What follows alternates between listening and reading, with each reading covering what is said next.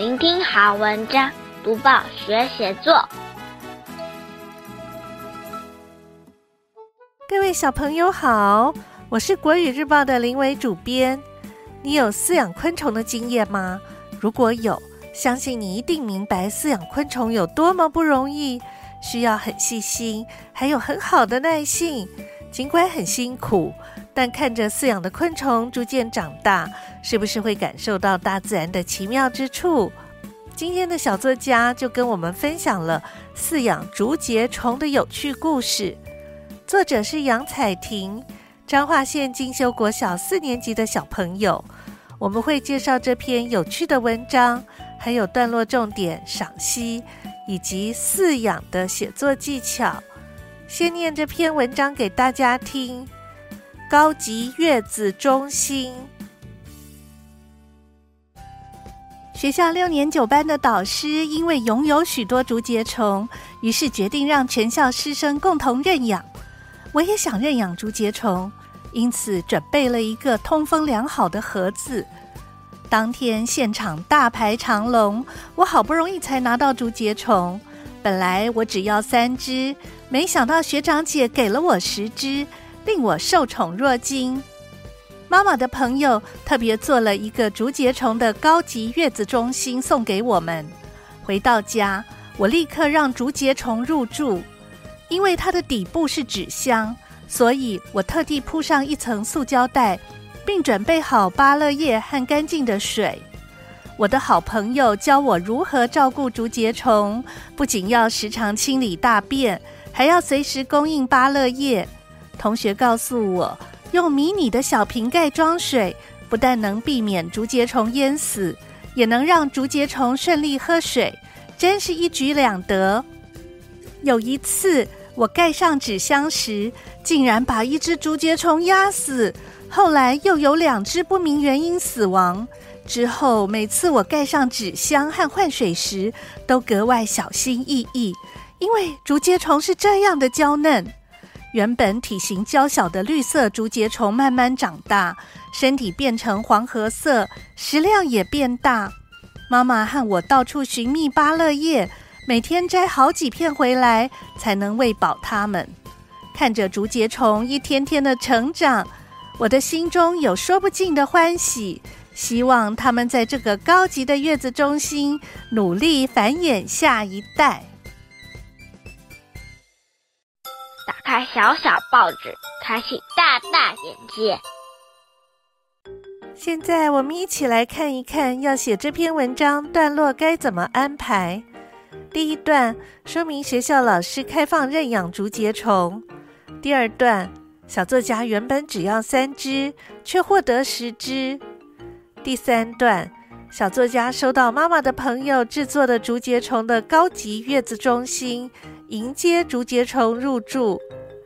第四段，描述小作家的同学指导他如何照顾竹节虫。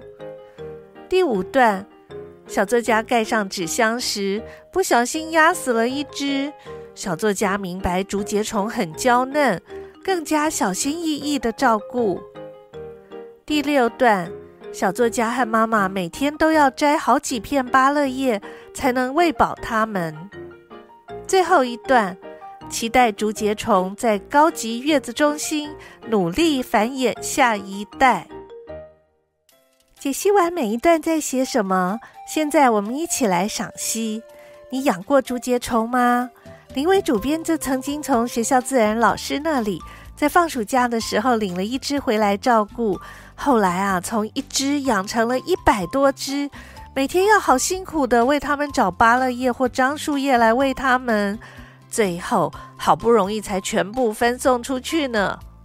今天的小作家向我们介绍他一口气饲养并照顾十只小竹节虫的经过。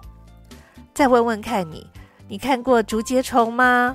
竹节虫的样子是不是和蝴蝶、蜜蜂或螳螂很不一样？如果不仔细看，还会以为它是树枝呢。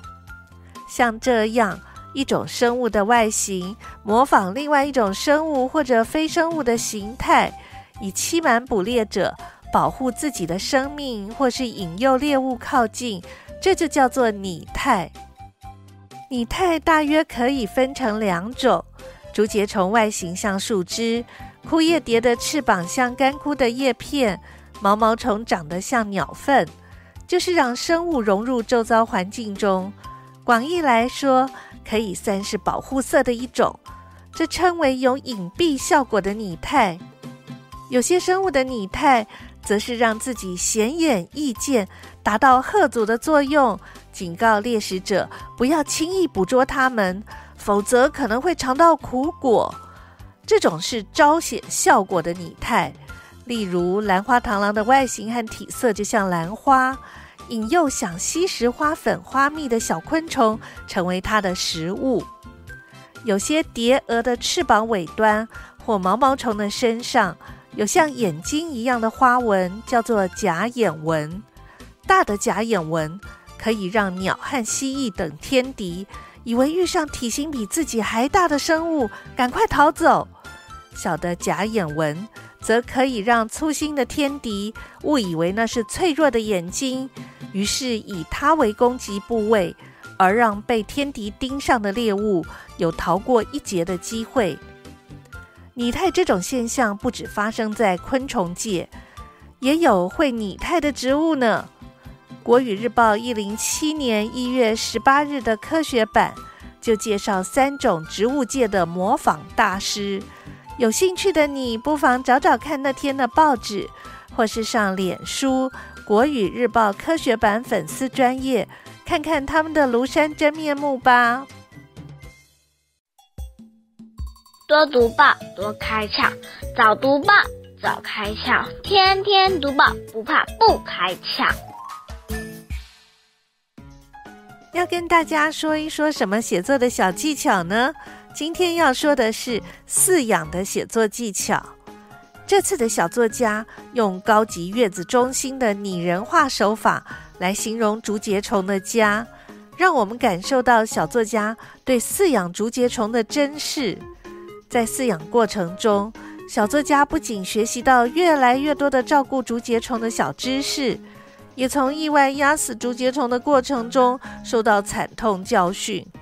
为了不再重蹈覆辙，小作家更加细心地观察、照顾竹节虫。当竹节虫终于健康地长大，我们似乎也可以感受到小作家的心情，充满了难以言喻的喜悦呢。你知道吗？意大利文艺复兴时期的艺术家兼发明家达文西。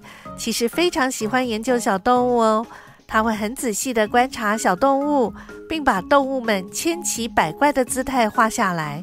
这些动物也启发达文西很多的发明呢。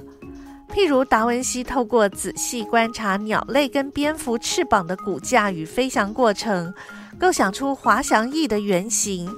即使是现代的科学家，也时常透过观察动物去启发科技发明的灵感。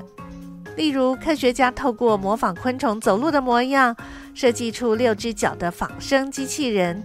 这样的机器人未来可能应用在勘灾与救灾，减少灾难发生时可能造成的危险与伤亡。可见，如果我们细心地观察大自然里的生命，真的能启发很多不可思议的灵感哦。其实，在饲养的写作技巧中，最重要的是将照顾小生命的过程细心记录下来。在过程中，我们很自然的就会培养出照顾生命的责任心与耐心，以及敏锐的观察力。譬如说，如果你想要养蚕宝宝，却不知道怎样才能照顾蚕宝宝，可以上网查询相关知识，或是跟长辈朋友们一起研究怎么喂蚕宝宝吃桑叶。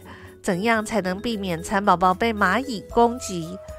我们可以在笔记本记下蚕宝宝成长过程及照顾心得，看着它如何一步一步从蚕结茧，再化蛹成蚕蛾。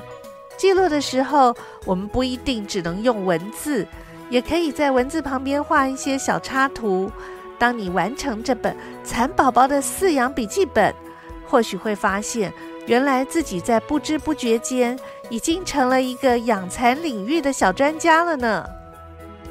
竹节虫有六只脚，从身上有关节的部位长出脚来。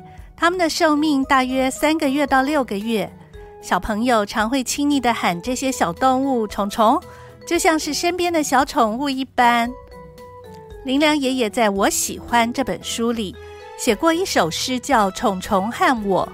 里面的小动物有的是昆虫，有的不是。这些虫虫有的像在发光，有的像会飞的花，有的很惹人厌，有的会咬人，还有的很勤奋，会传播花粉。一起来听听看这首十六句的诗《虫虫和我》。有些昆虫很可爱，只看一眼就喜欢。绿的发光金龟子，瓢虫身上有图案。蝴蝶穿着跳舞衣，比起花朵更美丽。还有那些小蜻蜓，飞来飞去像飞机。有些昆虫不一样。最讨厌的是蟑螂，更有蜈蚣会咬人，一看到它就惊慌。